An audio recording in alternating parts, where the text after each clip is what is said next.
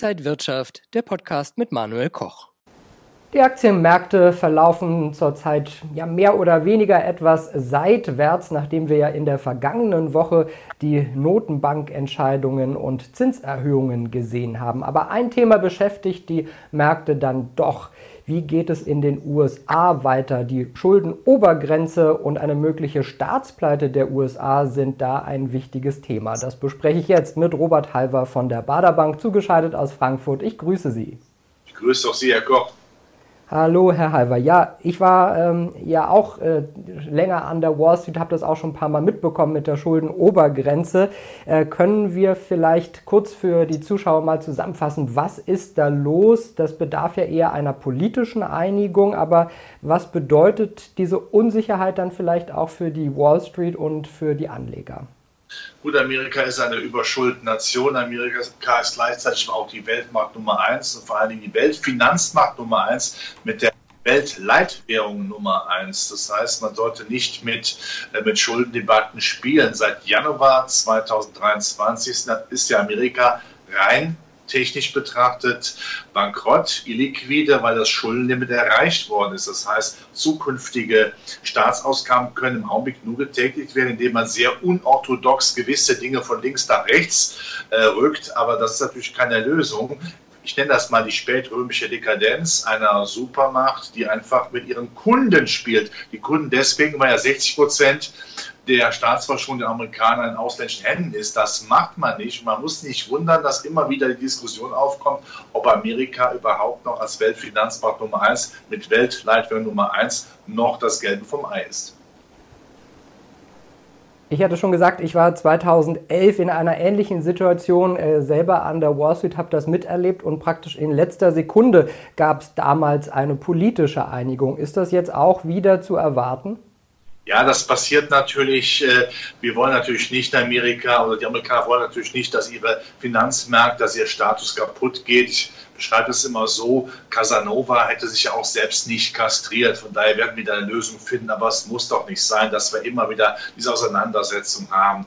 Ja, gerade in einer Situation, wo Amerika ja eine veritable Bankenkrise nach wie vor hat. Aber eine Lösung wird natürlich kommen, aber das könnte man anders hinbekommen. Ich weiß ja, dass äh, die, die, die, das Geld ausgeben das vornehmste Recht äh, der Politiker ist, des Parlaments ist, aber man sollte sich früher darauf einigen, das braucht kein Mensch und dieses Scharmützel zwischen Republikanern und Demokraten. Also manchmal sollte man auch einfach sich den Spiegel anschauen, Washington und sagen, was mache ich hier für einen Unsinn? Es ist wichtig, dass das in den nächsten Tagen passiert.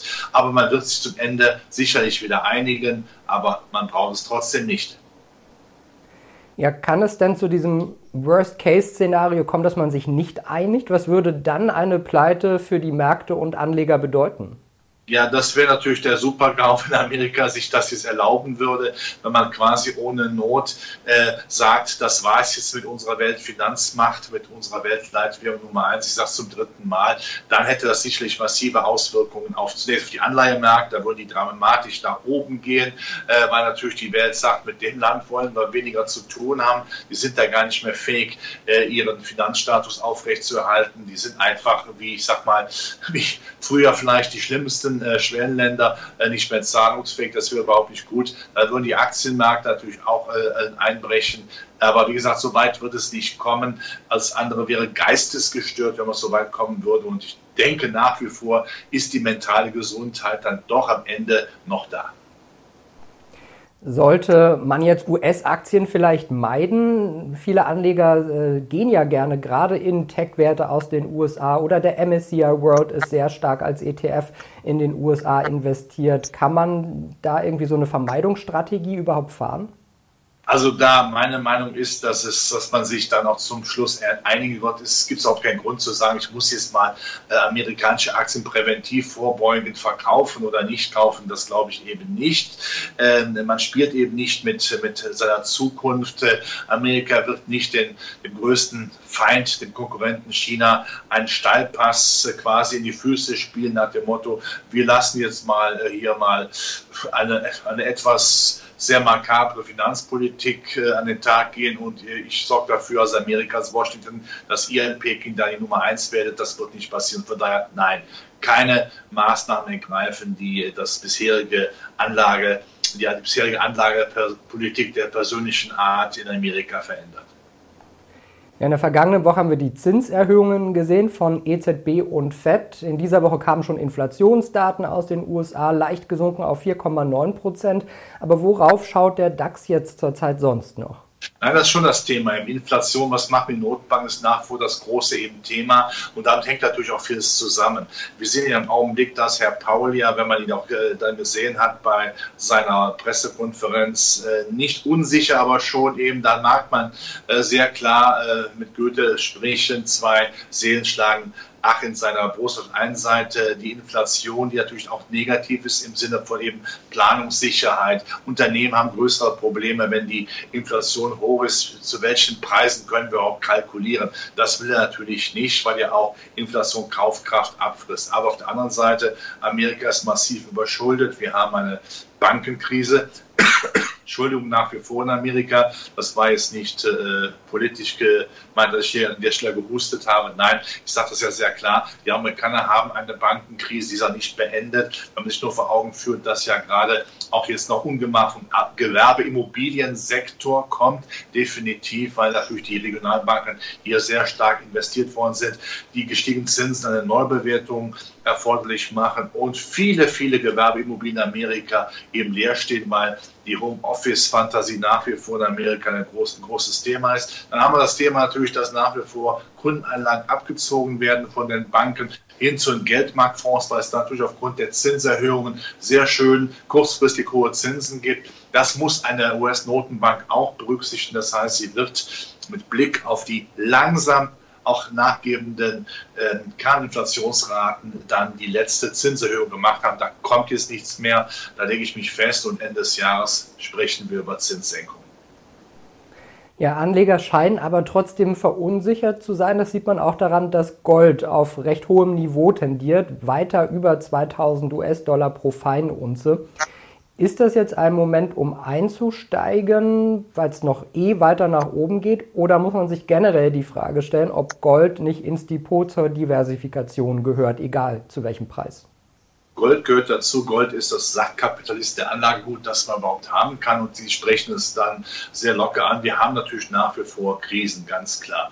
Und Gold ist natürlich immer das Auffangbecken, wenn Realzinsen negativ sind, wenn es geopolitische Risiken gibt, wenn Amerika sich die von mir genannte spätrömische Dekadenz erlaubt. Aber ehrlich gesagt müsste Gold ja eigentlich viel höher noch stehen, wenn man die Probleme hat. Tut es aber nicht. Offensichtlich geht man davon aus, äh, in der großen Finanzgemeinde, dass der unmittelbare Zusammenbruch nicht droht, äh, dass es sicherlich schwarze Schwäne gibt, aber dass jetzt keine Staatsschuldenkrise oder eine Währungsreform internationaler Art droht. Ansonsten müsste der Goldpreis ja äh, viel stärker durch die Decke gehen. Und außerdem, wenn man eben das Schlimmste annimmt, dann ist ja auch das andere sachkapitalistische Anlage gut oder Güter. Der Immobilienmarkt, äh, Land, Ackerflächen, ja, genauso interessant wie auch dann Aktien ausgewählter Art, wo man ja sehr klar auch eben diese sachkapitalistische Note eben dann auch äh, sieht. Also ich habe überhaupt nichts gegen Gold, überhaupt nicht. Ich bin selbst ein kleiner Goldback,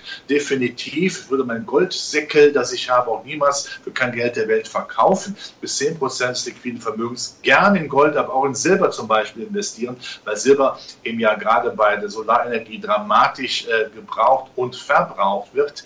Äh, da sollte man auch drauf achten. Also Edelmetall bis 10% des liquiden Vermögens, aber den Aktienmarkt nicht vergessen. Und wenn es hart auf hart kommt, gucken wir mal die Vergangenheit.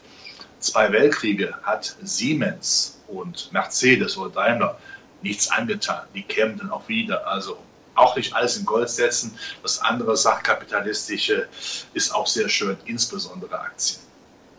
Dann jetzt unsere generelle Abschlussfrage. Wie könnten sich Anleger zurzeit positionieren?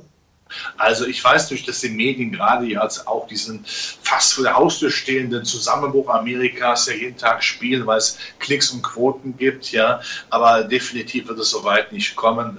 Also so dumm kann keiner sein. Und ich sage es hier noch einmal, die Politiker würden im der Potomac River in Amerika wenn es so weit kommen lassen, wenn wir es so weit kommen lassen würden. Also von daher muss man keine Angst haben. Ich würde weiter erstens diese Ansparpläne machen, da habe ich überhaupt keine Angst davor. Und ich finde nach wie vor, dass die Aktienmärkte recht stabil sind. Aber was die Einzelaktien angeht, Sie haben es eben auch genannt, die Hightech-Aktien mit klarem Geschäftsmodell, warum soll ich auf die verzichten? Das macht überhaupt keinen Sinn, das geht auch weiter. Ich gehe nach wie vor davon aus, dass sich die Konjunktur äh, auch gerade zum Ende des Jahres 2024 sowieso bessert. Da bleibe ich bei den ausgewählten Zyklikern, die eben auch für mich äh, ein, ein valides Geschäftsmodell haben. Da tut sich überhaupt nichts dran. Ein bisschen die Emerging Markets spielen, das Depot-Beimischung, dann ist, dann ist man gut dabei. Aber jetzt nicht in Panik verfallen.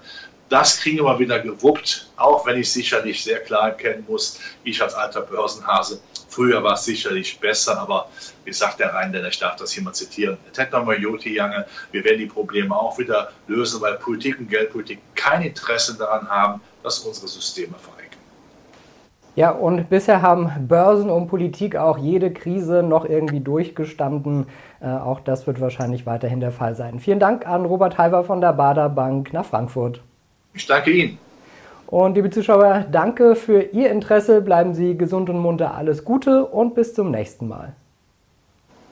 Und wenn euch diese Sendung gefallen hat, dann abonniert gerne den Podcast von Inside Wirtschaft und gebt uns ein Like.